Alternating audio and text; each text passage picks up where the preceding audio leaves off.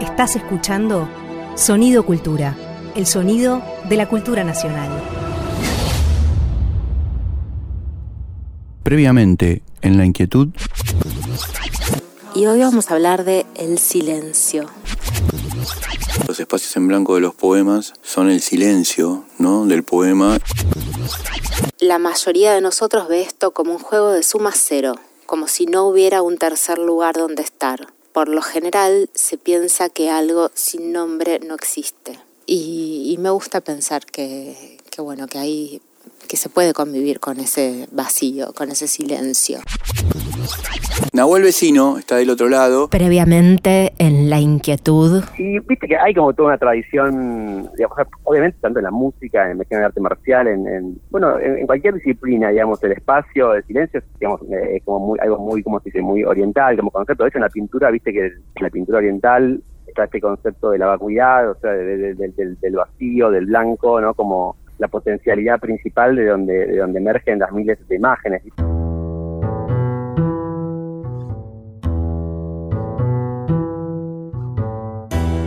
Viajar hacia el fin de la noche, navegar a la deriva de las palabras, buscar los restos en el naufragio. Fabián Casas y Marina Mariage en La Inquietud.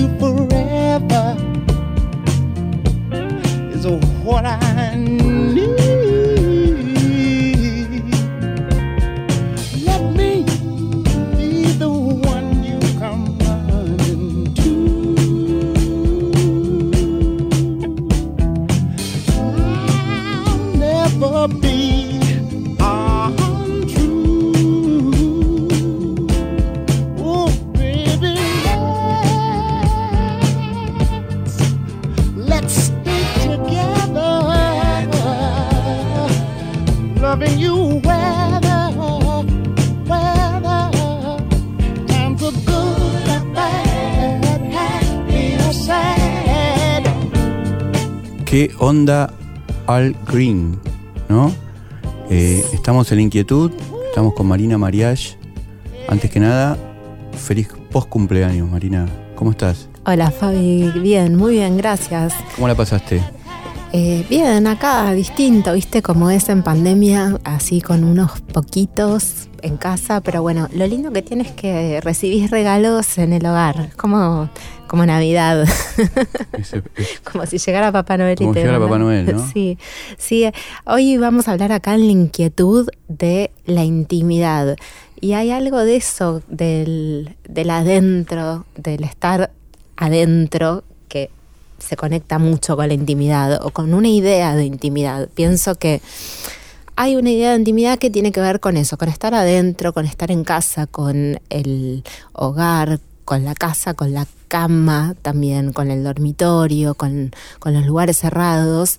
Y hay otra idea que hoy está, completamente furiosa por todas partes, que tiene que ver con las redes, con mostrar esa intimidad en las redes, expuesta, esa intimidad expuesta. Entonces hay como una batalla.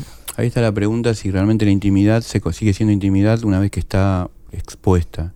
¿no? Si la intimidad no es algo... A mí me gusta mucho la vida privada, entonces pensaba si la intimidad no es algo que precisamente solo pueden ver tus íntimos. Después pensaba también en un concepto de Lacan, que habla de la extimidad, ¿viste? que es precisamente encontrar en, en, ciertas cosas del exterior cosas que reflejen de alguna manera tu intimidad, ¿no? Entonces él, que es un gran inventor de Jacques Lacan, un gran inventor de conceptos, inventó el concepto de extimidad. Creo que Lacan básicamente inventa conceptos que no se entienden nada, pero por eso precisamente son muy productivos, ¿no? Eh, porque no se entiende nada, entonces uno cuando lee a Lacan tiene que emanciparse y ser genial como hizo Mazota, que no sabía leer francés, y, pero igual introdujo a Lacan en Argentina. Claro, bueno, yo justo también estaba leyendo a Lush, que es un lector de Lacan y que se burla de lo, como que dice un poco me, me cago en Lacan. Mirá. Y sí, sí, sí. Y traje algo de eso como, como piensa él eh, el tema de, la intimidad y lo, lo, refuta un poco, pero sí, también está bueno eso, como los discípulos de Lacan, como lo, lo van dando vueltas. Yo creo que mm, es cierto que la intimidad puede dejar de serlo cuando se expone, pero también pienso que puede haber algo un poco revolucionario o contra las buenas costumbres en exponer la intimidad, porque las buenas costumbres tienen esa cosa de esa idea de guardar las cosas bajo la alfombra, que no se vea, que no se, que no se sepa, guardar las formas. Y, hay algo de, exponer esa intimidad de manera un poco brutal, Pienso en algunas obras de arte, por ejemplo, en Tracy Emin, cuando habla en un video de sus abortos o de los amantes que tuvo. Ella hace una carpita con todos los amantes que, tuvo y no fueron. La carpa del amor. La carpa del amor, la carpita del amor, sí. O un montón de obras o un montón de poetas que hablan de, de, sus heridas más profundas, hay algo como casi obsceno ahí que, que, se pone a la luz y que incomoda y que va en contra de las buenas costumbres. Pienso en, una persona caminando desnuda por la calle, por ejemplo. Eso está prohibido incluso, prohibido por la ley. Y, eso es una forma de, ir contra la intimidad también. Me acordaba de unos premios de esos que dan la música en Estados Unidos, donde Iggy Pop fue a recibir el premio con su novia y él estaba desnudo el torso, Que a mí me llamó la atención, porque viste que él está por lo general siempre desnudo y no tiene problema en mostrar, porque aparte tiene un, tiene un cuerpo que se lo permite, creo yo, o por lo menos tiene una mente que le permite que no le importe el cuerpo, y eso para mí genial. Verlo entrar en ese premio desnudo de, digamos, de la cabeza para hasta el, hasta el cinturón, me pareció espectacular. Y por otro lado pensaba que un año nuevo eh, que yo pasé en familia, mi, mi, mi ex matrimonio estaba lleno de alfombras, como decís vos, y me acuerdo que no paraban de tocar, era ya primero de enero, y yo bajé en eh, Sleep a la calle para decirle que paren la música a los que estaban tocando en la esquina y me di cuenta que lo que los impactó y que determinó que pararan con la música fue que yo había bajado casi desnudo. Estabas en Sleep y ni siquiera estabas... Y descalzo. Claro. Y, crucé una calle, y crucé una calle, estaba enloquecido ya. ¿Viste? Entonces me dijeron, no, mira, es año nuevo. Yo dije, no, no es año nuevo, es primero, ya. es el mediodía del primero. Y el señor con el que hablaba conmigo, que era una especie de rap, parecía como un rapero mexicano con anteojos negros, dio la orden para que a los que estaban atrás que bajaran, pues tenían unos parlantes grandes, que pararan la música. Me, pareció bueno eso, ¿no? Porque yo quería dormir. Fíjate también esto, cómo, cómo se denominan eh, algunas partes del cuerpo las partes íntimas. ¿No te parece como llamativo pensar eso como las... ¿Cuáles serían tus partes íntimas, por ejemplo? Sí, mis partes... Yo creo que son abajo de los brazos, por ejemplo que es una zona con la que tengo siempre conflictos. Porque constantemente cuando me pongo nervioso, de alguna manera eh, sale, surge ahí como una especie de sarpullido. ¿Viste? Que, que me molesta, ¿viste? Y aparte es una zona también donde están los ganglios, ¿viste? Ajá. ¿No? Y donde uno, por ejemplo, se tiene que poner desodorante, ¿viste? Porque tenés uno, porque, porque tenés olor feos y, ¿no? Por, la, por las, como dicen las propagandas, por las bacterias que forman la transpiración. Bueno, pero ese, el desodorante es una alfombra también. Es una alfombra, sí, pensaba en eso, digo, y a su vez también a veces me gusta estar dos o tres días sin desodorante, no es lo que pasa hoy que vengo con desodorante. igual estamos muy alejados. igual, estamos, igual estamos muy alejados. Distancias sociales. Sí, yo creo que hay cuerpos que tienen olor, ¿no? Y me gusta a mí eh, también las personas que tienen olor. Y el olor de esos cuerpos. Sí, que ese olor, viste que no, que no es precisamente el olor que forma un perfume, sino que es el olor que forma, yo supongo que está construido por lo que come la persona a lo largo del día, ¿no? Y que eso va metabolizando también algo que tiene que ver con su olor personal, ¿viste? Estoy pensando ahora en gente que me gusta el olor. Yo sabes que nunca lo había pensado cuáles serían mis partes íntimas. Y mientras hablabas pensé que sería el ombligo. Para mí el ombligo es un, un lugar muy sensible. Mira, Tiene mucha historia mi ombligo. Sí, bueno, el pupo. Eso El- también, eso también sí. puede estar, estar- Viste que el pupo es. O sea, se le dice pupo, los chicos les dicen tener. Y también está relacionado con, con, con el ego. Es una, Viste que tener ombligo es, también tiene que ver con eso, ¿no? Con, Y con la conexión con la madre. y con la conexión con la mamá, claro. Sí. Total, porque es lo que se corta, ¿no? Bueno. Me contabas antes de empezar, que a mí me encantó, porque mm, eh, había, cuando estábamos pensando en el programa sobre la intimidad, habíamos hablado bastante sobre esto, esto que estamos charlando ahora, ¿no? Y yo había pensado un poco en esa intimidad que se. Porque uno tiene que fabricar intimidad. Vos fabricas intimidad con tu analista para poder contarle en algún momento las cosas. Para que el análisis empiece a funcionar, para mí tiene que haber. Eh, la gente que se analiza, yo no me analicé nunca, pero digo, la gente que se analiza, supongo que tiene que fabricar intimidad con su analista y el analista tiene que fabricar intimidad con él para que en algún momento exista un vínculo, porque si vos no tenés un vínculo con tu analista es muy difícil que te puedas curar, me parece a mí. Eh, y lo mismo pasa con, una, con amigas y amigos y amigues. Pensaba que también fabricar intimidad es algo que tiene que ver con la amistad, ¿no? Y también con el amor, ¿no? Porque vos eh, fabricar intimidad es algo que uno tiene que producir. Y pensaba, hay momentos en que vos no tenés tiempo de fabricar intimidad y sin embargo inmediatamente tenés un, acto íntimo con una persona que es, por ejemplo, con un masajista o una masajista. Bueno, eso me parece que es muy impresionante el tema de, los masajistas. Yo leí que en los países nórdicos, donde no hay mucho tiempo para tener relaciones afectivas o, quizás la forma de la cultura no hace lugar a que haya relaciones afectivas, mucha gente contrata masajistas como una forma eh, mecánica o, digamos, de consumo de recibir afecto. Y eso me parece súper, súper interesante. Es una- Increíble. una, fa- una manera de, de recibir contacto físico con otro. Porque no están acostumbrados. Claro. Bueno, vamos a escuchar un tema que es de los años 70, yo diría exactamente del 71. Tiene una particularidad de que es una música extremadamente sensual, extraordinaria para mí, y que si vos no supieras inglés, creerías que está hablando de otra cosa. Sin embargo, está hablando precisamente de cómo tomar las calles y dar la pelea contra el capitalismo. ¿No? Vamos, Dale. Marvin Gaye.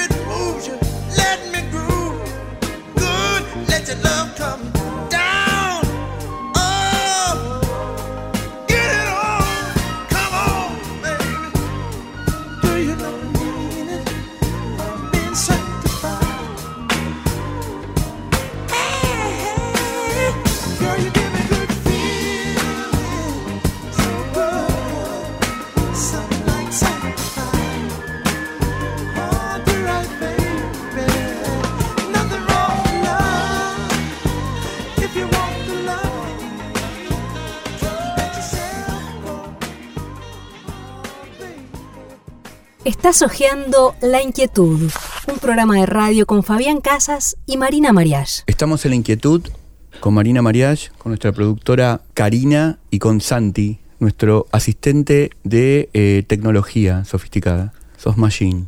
Y genio de sonido. Genio de sonido, ese es nuestro Phil Spector. Phil Spectro. Y del otro lado de la línea tenemos a Nahuel Viale, un Marina, un actor de uno de mis actores preferidos.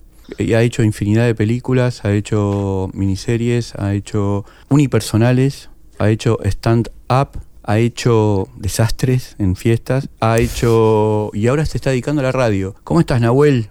Hola, ¿qué tal? Buena presentación. ¿Cómo estás, Eh, Nahuelito? ¿Bien? Bien, bien. Le- te digo la verdad, ahora estoy, estoy, recién me acabo de bañar y justo me llamaron, así que estoy... ¿Estás en estado de intimidad? Sí, exacto, literalmente. Perfecto. Porque tengo el teléfono que no me carga bien, entonces lo tengo conectado, estoy en, esqui- en un esquinero de mi casa. Bien, ¿cómo está el país? ¿Cómo estamos todos? Estamos todos conectados así, de un lado a otro. Bueno, un poco así te queríamos encontrar, porque hoy La Inquietud, que es nuestro programa, se trata sobre la intimidad. Y bueno, así, en tu casa, recién salido de la ducha, quizás con una toalla eh, envuelta. No, no, tu- estoy desnudo, estoy Estás desnudo. completamente, Ah, completamente desnudo, Bueno, mejor. mejor. Sí, real, mejor, ¿eh? Y, mejor. y tengo 11% de batería, así que... ¡Epa! Tenemos Estamos que- ahí. Estamos ahí. Pero bueno, son, son los tiempos que corren, ¿no? También. Escúchame, Nahuel, te queríamos hacer una pregunta. ¿Cómo es, digamos, siempre, siempre pensé, ¿no? Es algo que piensa todo el, que pienso todo el tiempo cuando miro películas y todo. ¿Cómo fabrica intimidad un actor cuando está actuando con alguien y tiene escenas no íntimas, viste la famosa, Sí. la famosa frase trillada cuando tienen que tener Sí. escenas de sexo? Yo digo cualquier tipo de escena, por ejemplo, escenas emotivas, que es mucho más potente, donde vos tenés que hablar Sí. y generar un estado emotivo con una persona, ¿no? Cuando tenés que llorar. Yo no sé cómo hacen los actores. Eh, yo creo que eh, eso eh, es muy personal en cada actor, digamos, cada uno creo que tiene su, su propia técnica.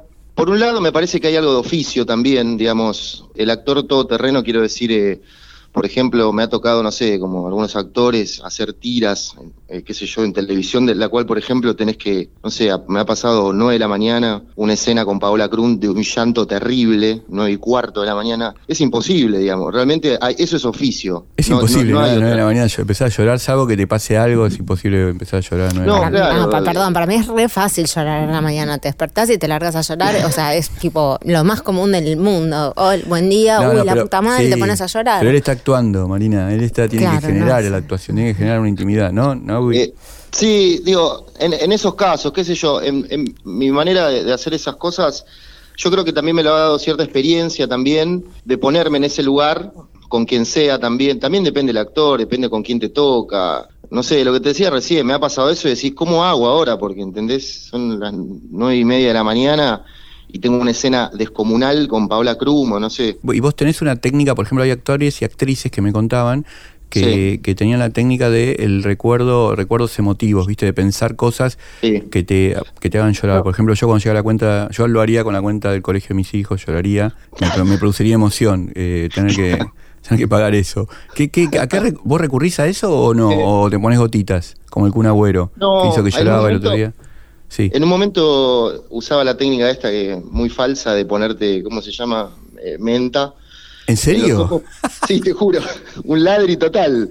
No, como la parte física, ¿no? Como después está la- la- el estado emocional que uno tiene que entrar. Pero para, ¿dónde te pones menta? ¿Abajo de los sobacos, en los ojos? ¿Dónde te pones No, menta no, para los- llorar? en- lo hice en algún ¿En el momento pito? cuando era más pibe. En el- eh, en- me ponía abajo de los ojos, en los párpados, un poquito como para, para activar, mirá, para activar físicamente ese estado emocional, ¿entendés? Total. Y que ese, ese lugar físico de la cual empiezo como los, los ojos a arder, me- a mí, eh, hablo de mí, Sí. me lleva a ese estado, digamos, que, a- qué sé yo, a veces se logra, a veces no, y lo que sí requiere mucha energía, digamos, en general las escenas eh, así de llanto, emotivas, con mucha carga emocional, desgastan muchísimo. También por eso son muy, muy cuidadas, ¿no? En general, digamos, son tomadas con pinzas. Está buenísimo, está buenísimo que hablen de llorar y de las escenas emotivas.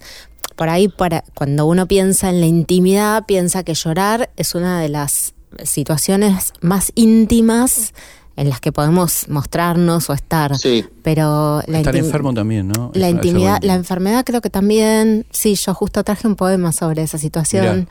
Y a veces el pudor, ¿no? Que te veas en la situación de que el otro se dé cuenta que algo te da pudor, Sí, suponete. sí. ¿No es muy Bueno, íntimo? Terriblemente íntimo. Es terrible. Bueno, es como que verte no, cuando, si estás descubierto. con un amigo y se pone a llorar, hay gente que le incomoda eso, ¿no? Que la, la po- y, hay, y hay gente que la conmueve. Entonces, e- es, un lugar muy muy incómodo para cualquier persona, digamos. Nahuel, Yo tengo y- amigos y- cen- sí. cenando y se pone a llorar, eh, que es, es, es un lugar eh, extraño también.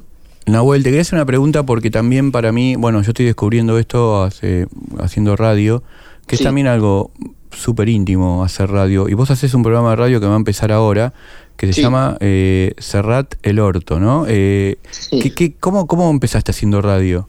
Arranqué por un amigo que se llama Guillermo Ingrasano, que empezó a armó una, una radio online que se llama Épica Radio, eh, Épica Rock Radio, y empecé un poco con él, empezamos un programa hace como dos años, que yo después abandoné, como todo en la vida, Sí. que se llama Basta de Creatividad, Sí. y bueno, ahora se volvió a armar de nuevo en medio de la pandemia, Eh, Guillermo armó esta radio online, me convocó a mí y no soy solo yo, sino que somos varios. Hay algunos músicos de La Plata eh, que también van a tener su propio programa en, en la radio, como Natalia de Señorita Trueno Negro. Mirá vos. La, la piba Berreta también va a tener su programa. La piba Berreta, qué buen nombre. Sí, eh, que es eh, la, la que era la cantante de los rusos hijos de puta. Mira, señorita Trueno Negro enloqueció un amigo mío, me acuerdo ahora. Estoy, estoy pensando ahora que en lo, en lo que... Un saludo para Natalia. Un saludo para mi amigo. Sí, dale. Eh, bueno, y bueno, me convocó para, para decir, nada, para armar este programa, que es un programa netamente mío, y entonces hago lo que quiero, y eso está bueno. Así que la radio arranca la semana que viene. Mi programa va a ir los martes de 10 a 12 de la noche. Va a ser música, va a haber algunas. Va a haber, uh, ¿qué pasó? ¿Qué se cayó? No, no, No, el- todo se- bien. Todo bien, todo bien. Se corrió Ah, un poquito, perfecto. se corrió un poquito el Eh, celular. Estamos, estamos manejando. Eh, bueno, y mm, el programa va a ser netamente de música, va a ser entrevistas y demás. eh, y después va a haber una sección de, lecturas también. Después quiero hablar un poco de... ¿Van a leer poesías? Sí, a ver, conté un poquito eso, ¿qué es? Como, Sí, o sea, va- va- eh, van a- escritores, músicos, actores, quien quiera que yo convoque, van a leer, digamos, eh, poesía, lo que tengan ganas de leer, ¿viste? A un texto, etcétera. Eh, este martes eh, ya grabé con Flavia Calice, que es la poeta, que te manda un saludo a vos, Fabián, y Mirá. a vos, Marina Bueno. dice que te ama, porque recién está hablando con ella. Ay, qué linda. Y Tamara Tenenbaum también. Mirá, Tami. Este martes, sí. Eh, así que bueno, eh, el programa, vamos a ver ¿Haces cómo mujeres va. porque sos políticamente correcto o no? No, lo absoluto, no, no, no, no, la verdad que no, nunca lo pensé eso realmente, di- digamos, y... Pero en el, eh, segundo, en el segundo programa tenés dos afroamericanos, vi, acá leer. claro, no, por ejemplo, yo aparte de, de la radio, desde el año pasado vengo haciendo un ciclo que curo yo, que es de música y literatura, que lo arranqué en un lugar que se llama el Bar de Julio. El bar de Julio es un bar hermoso, ¿no conoces Marina? No. Sí, pues está buenísimo. Está buenísimo ese bar. Bueno, arranqué ese ciclo que se llama Músicas para el Corazón o Música para el Cora, digamos. Lo- Los nombres mucho no le doy mucha importancia, la Se verdad. nota, sí. Sí. y bueno, arranqué el ciclo ahí también, era música, no sé, tocaron Atrás hay Trueno, El Príncipe Idiota, Tomás Lagomarcino, La Piba Berreta también, vino Flavia. Eh, y lo, empecé a hacer eso como de una manera solidaria para ayudar a- al dueño del bar, que se llamaba Julio, que falleció hace dos meses. Sí, saluda a Julio Y en el cielo. Sí, y se armó una, se armó una porque empezó a venir un montón de gente a las fechas, que lo hacía como cada 15 días, y después, bueno, vino tanta gente que lo empecé a hacer en Simona. Es y un bueno, lugar ¿o no? Sí, a full. Sí. Pero bueno, la verdad que nos, me dieron una mano los chicos de Simona y con mi ciclo y lo seguimos haciendo ahí. Y bueno, ya voy como a la fecha, no sé, 16, 17. Eh, se supone que el, el- el sábado 12 de junio tenemos otra, otra fecha que va a tocar eh, Nina Suárez Blefari, la hija de Uh, Rosario, Espectacular. y Juana Rosas, que es una piba que canta increíble, y van Muy a leer, va, va a leer em, Tamara Tenenbaum, Romina Ricci y un chico que se llama Yubas. Excelente. Sí, que no- Alberto nos deja, ¿no? No, también estaba pensando como en la intimidad de la persona que está en su casa o en algún lugar, escuchando la radio y escuchando la lectura de un poema. Esto como es La Inquietud con Marina Mariach.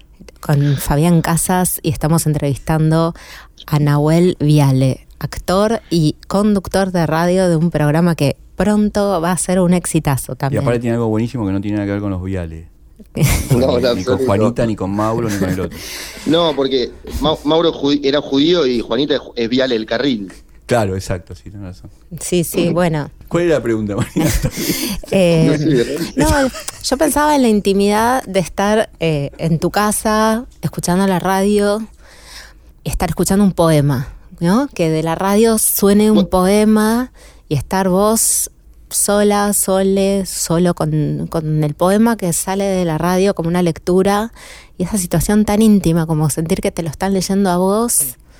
Por supuesto que se Eh, repite en miles de radios, en miles de hogares, en miles de casas, como, como ese cuento de Chiver que, que, es- que termina así como en un lugar del mundo se- eh, cae la tormenta y los plomeros se ponen a arreglar las tuberías y, y una pareja se besa y otra, o sea, pasan miles de cosas simultáneamente en el mundo y cuando hay un programa de radio suena simultáneamente en muchas casas, pero en esa escena pequeñita en el que estás, en la que estás en un, en una cocina por ahí, te tomas un mate Sí. y te suena un poema.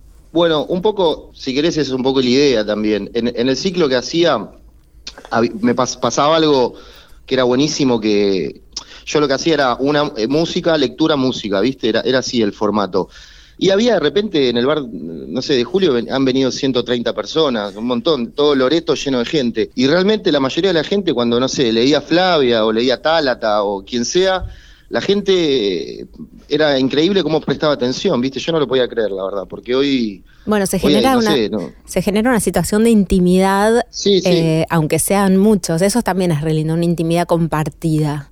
Pensaba cómo fuimos saltando de tu lugar de actor, el llanto, eh, esa cosa que tienen, o uno que no, no es actor y que piensa que como que, que tiene la sensación de que los actores tienen mucho toqueteo, que tienen en el entrenamiento mucho, mucho contacto físico, ¿no? Como que no Sí. tienen tabús o tapujos para toquetearse, como una intimidad más llana, más, más directa. ¿Cómo pasamos de eso a estas escenas de lectura y de intimidad a través de la palabra? Eh, sí, también yo creo que también es, es- es cada actor, ¿no? También, digo, cada actor es como una pareja, es un mundo. Que, por lo menos en, mi experiencia de vida, con habiendo actuado con un montón de actores y actrices, sí, claro, hay, hay de todo, digo. Hoy yo creo que lo que escasea es eso, digamos. eh, esa- ¿Los actores ese- o? ese- ese- sí, eso también escasea un montón. ¿Y las actrices?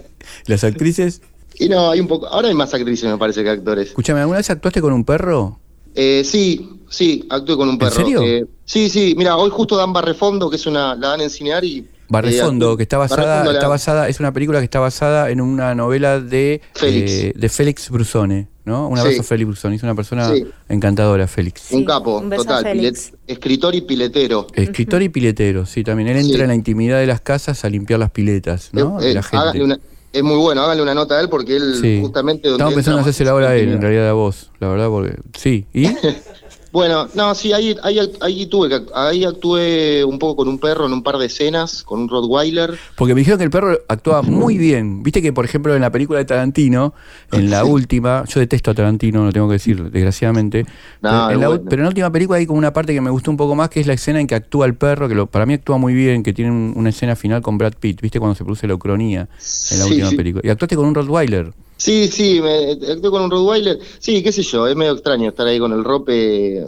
En general es como con los niños, es eh, a mí no me mucho no me atrae, digamos, quiero decir. eh, No te atraen los niños, eso está bien. No, no, mucho, no, no, normal, lo justo y necesario. Ahora, ahora bueno, tengo 34, entonces mis amigos. ¿Tenés eh, 34 años? Sí, tengo Qué 34. genio, la verdad. Claro. Eh, claro, vos me conociste a los 23. Yo te conocí, era, yo me acuerdo cuando entraste a mi casa, eras muy chiquito, tenías una malla chiquitita y yo pensé que eras medio gil. Pero después esa, esa opinión fue cambiando a medida que te fui conociendo y fuimos fabricando intimidad. Me pareces un genio ahora. Sí, sí, sí. Eh, ¿Qué te iba a decir? Sí, no, lo que pasa es que en, en un set, un perro y niños es, por lo menos para mí como actor, es muy, digamos, eh, es complicado, digamos. Te agradecemos un montón que nos, Me hayas, encanta. nos hayas atendido a la mañana. Recomendamos, Por favor. le recomiendo a todos los que están escuchando este podcast que escuchen Serrat El Orto, que es el programa de Sí. Nahui. Les mando, te mando un abrazo grande. Acá Marina también te mando un abrazo. Muchas Un beso grande y gracias, Vestite, Nahuel. vestite porque estás, porque ahora Sí, viste también uno pues, se puede enfermar de otras cosas. Y ¿sabes con qué nos vamos? En Nahui vamos a escuchar a Tin Maya. Hermoso. Abrazo grande, genio. Gracias, genios. Un besito para todos. Chao. Chao. Seu carinho agora? Se é muito tarde para amar você. O que me importa se você me adora? Se já não há razão pra lhe querer.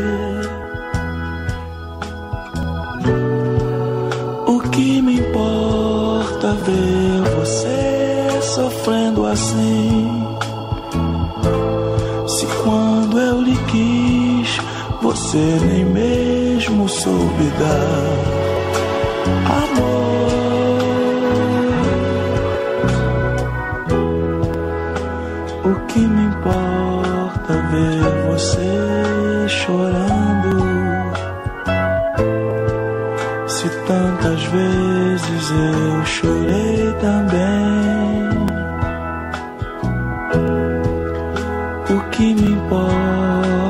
sua voz chamando?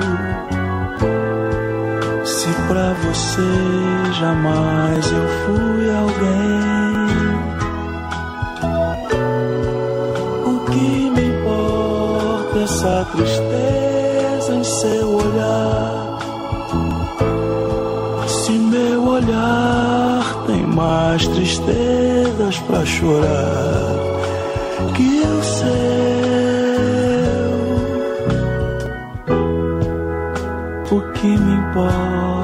ver você tão triste? Se triste eu fui e você nem ligou.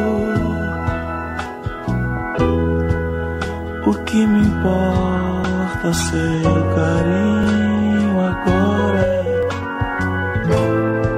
Se para mim a vida terminou,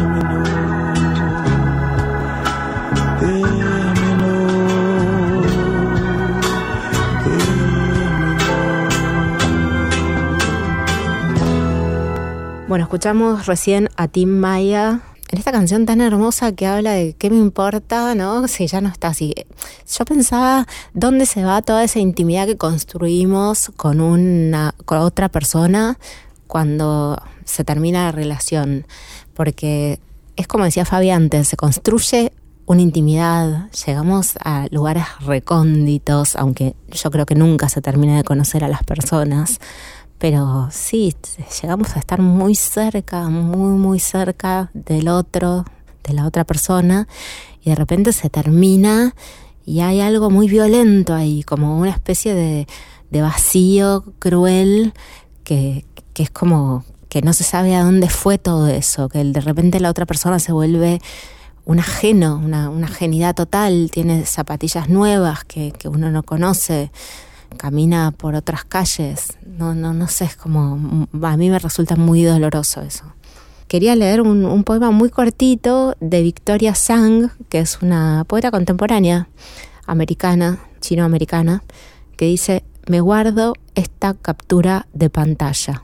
Habla un poco de esto de que hablamos antes, de, de cómo la intimidad circula en las redes. Dice: Me temo que las cosas están dadas para renovar la intimidad entre dos personas solitarias que no pueden darle a la otra persona o recibir de ella lo que quieren. Es eso nada más. Hermoso. Hermoso y como ella se guarda la captura de pantalla para hacer sobrevivir algo de esa intimidad, quizás, ¿no? Dos personas solitarias que no pueden darse lo que el otro necesita y ella en una captura de pantalla de quizás un instante donde eso ocurrió puede perdurar.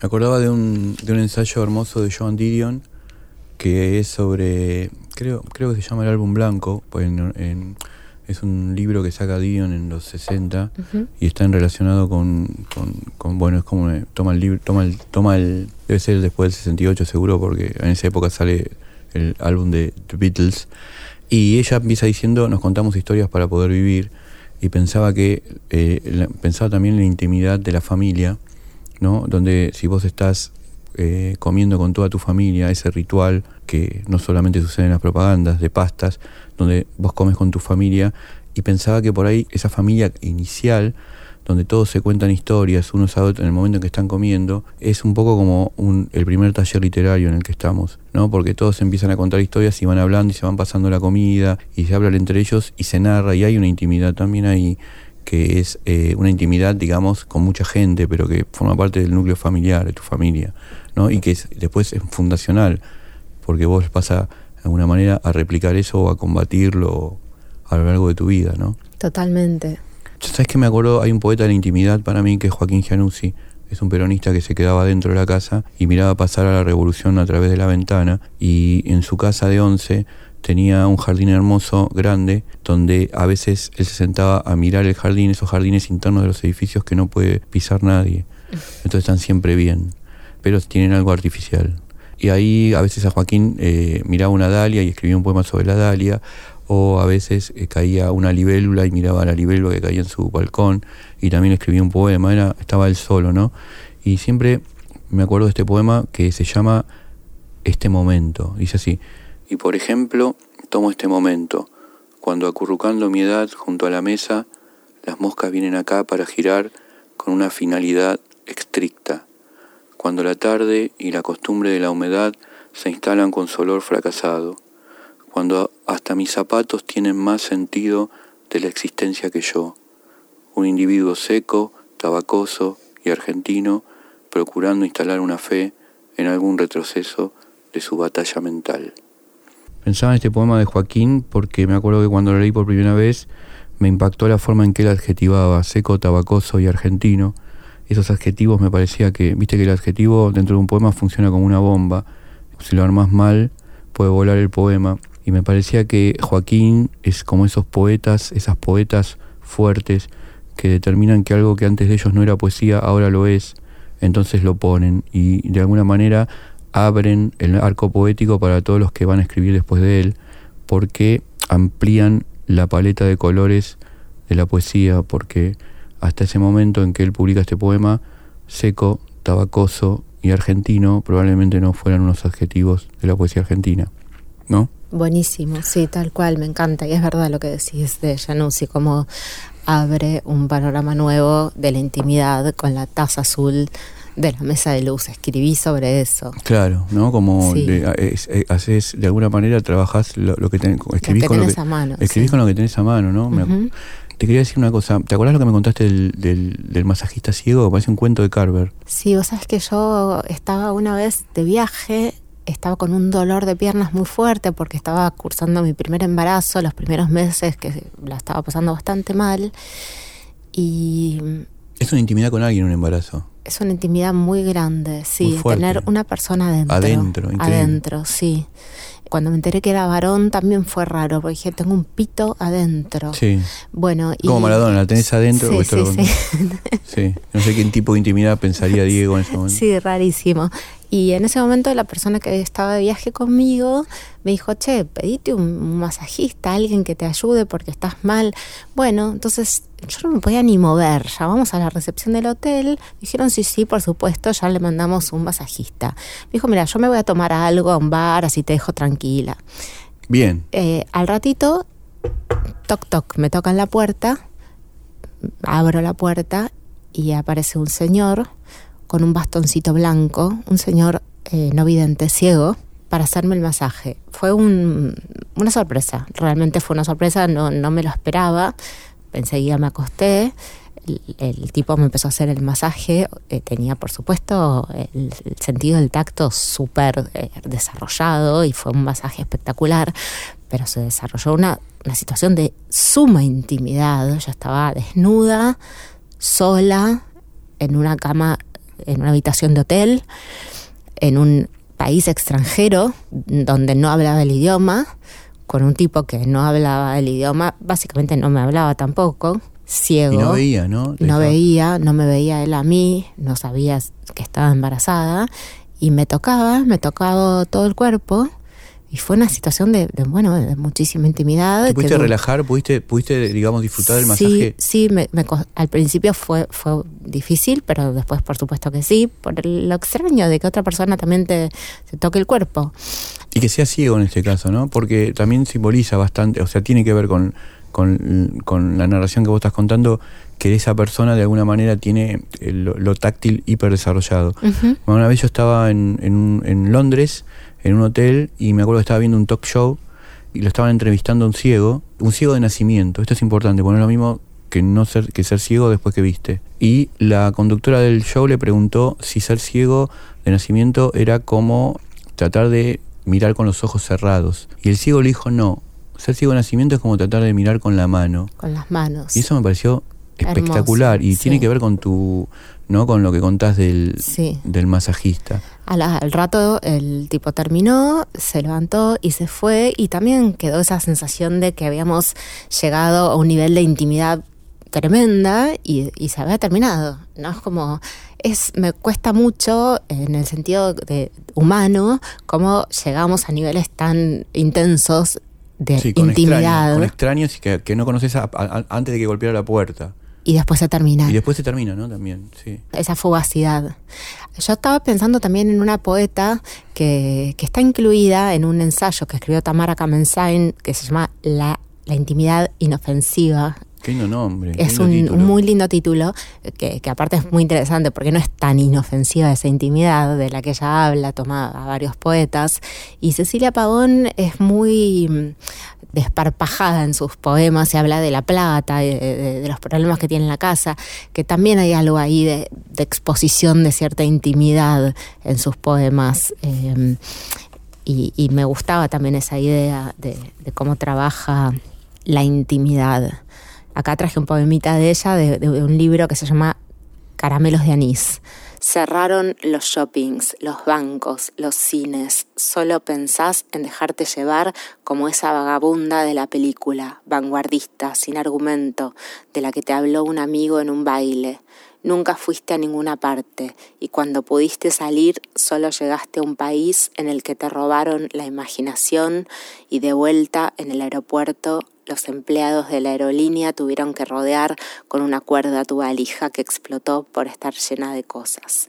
El poema sigue, pero me gustó esta idea de la vagabunda y cómo ese momento en el que cuando vamos por la calle y nos cruzamos con una persona vagabunda, con una persona sin techo que está arropada contra un rincón, contra una pared, viviendo su intimidad, que es dormir o eso, como arrumbarse eh, contra el frío o, la vista o la intemperie, a la vista de todos, está con una intimidad que nos resulta tremenda y que en general lo que tendemos a hacer es correr la vista porque es una intimidad apabullante Sí, sí. como lo puede ser la de la muerte, como lo puede ser la de la enfermedad, Sí. que es una intimidad eh, muy muy cercana, muy Sí, uno cuando está enfermo quiere estar con los seres íntimos. ¿no? Sí. Con los- por, por lo general, tendés a eso y después necesariamente tenés que estar con los médicos. Ujú. Es algo que te, que te puedas curar a vos mismo, como hacen siempre los asesinos de las películas de los hermanos Cohen, que se pueden curar a sí mismos. O los gatos, o los gatos que se hacen un bollito y se lamen Total. hasta estar bien. Y me acuerdo que los perros a veces para morir se van, se, se ocultan, ¿no? Ujú. Es- necesitan esa intimidad. La muerte también tiene algo de intimidad, necesita algo de intimidad, ¿no? Sí. Estaba pensando lo que vos contaste el masajista ciego, pensaba lo de Raymond Carver, Ajá. ¿no? En el cuento Catedral, Sí. donde es un, para mí es uno de los grandes cuentos de Carver, si es que tiene casi todos geniales. Vienen de Chekhov, viste, bien Chekhoviano, eh, donde precisamente la mujer le cuenta al, al marido que va a venir un amigo de ella, con el que se viene carteando hace un montón de tiempo, y cuando llega es un ciego, negro. Y después de fumar un par de porros, el- la mujer se va a dormir y el tip, el marido se queda con este amigo y el marido empiezan a dibujar y el ciego le dice yo quiero dibujar una catedral, entonces el ciego agarra la mano del marido de la mujer y lo empieza a conducir para que dibuje la catedral. Entonces se produce un, un- un momento de intimidad con el amigo de tu mujer al que no conocías, ¿no? Eso me parece genial en ese cuento. Es tremendo, sí. Y hay algo de eso que para mí es el amor, esa, eh, tiene que ver con Cecilia, lo hablamos mucho, esto con Cecilia Pavón. el amor es también lo feo del otro, ¿no? Como aceptar lo feo del otro y por eso también acompañarlo en la enfermedad y, y por eso hay algo como de, de esto, de acompañarlo cuando el otro está las malas. eh, Sí, cuando abre su intimidad y cuando Sí. y, no, de alguna manera abandonar el pudor, porque viste hay un montón de cosas que vos hablabas del pudor. El pudor a veces te- es, es algo medio complejo porque te puede matar. Y, y, eh, y- y sin embargo uno a veces tiene que soltar el pudor para poder escribir, para poder eh, recibir a, a la otra persona que te ayude, que te acompañe. ¿No? Y, la- y abandonar las formas también. un También poco, abandonar ¿no? las formas, Como si no, si el otro está siempre como recién bañado, perfumado, ¿no? y no, Sí. somos seres más complejos. Sí, así que bueno, me encanta la intimidad. Sí, a mí también. Eh, no se consigue siempre. Eh, vamos, vamos a terminar este, este nuevo programa de la inquietud, ¿no? Escuchando un disco de una banda que eh, es que da la impresión de que son como como que trabajan la intimidad también, ¿viste? Eh, la es la banda de Tom York. A mí hay una versión de este tema que hacen dos pibitas, hermanas gemelas, que me encanta. Así ¿Cómo que, se llaman? ¿Te acordás? No. eh, las chiquitas Sí. están en uno de estos concursos de American Idol, o, no es American porque es inglés, pero... o- Sí, no importa. así. English Idol. Búsquenlo porque está genial. Billy Idol. Bueno, Creep. When you were here before. Couldn't look you in the eye. You're just like an angel. Your skin makes me cry. You float like a feather in a beautiful I wish I was special. You're so fucking special. But I'm a creep.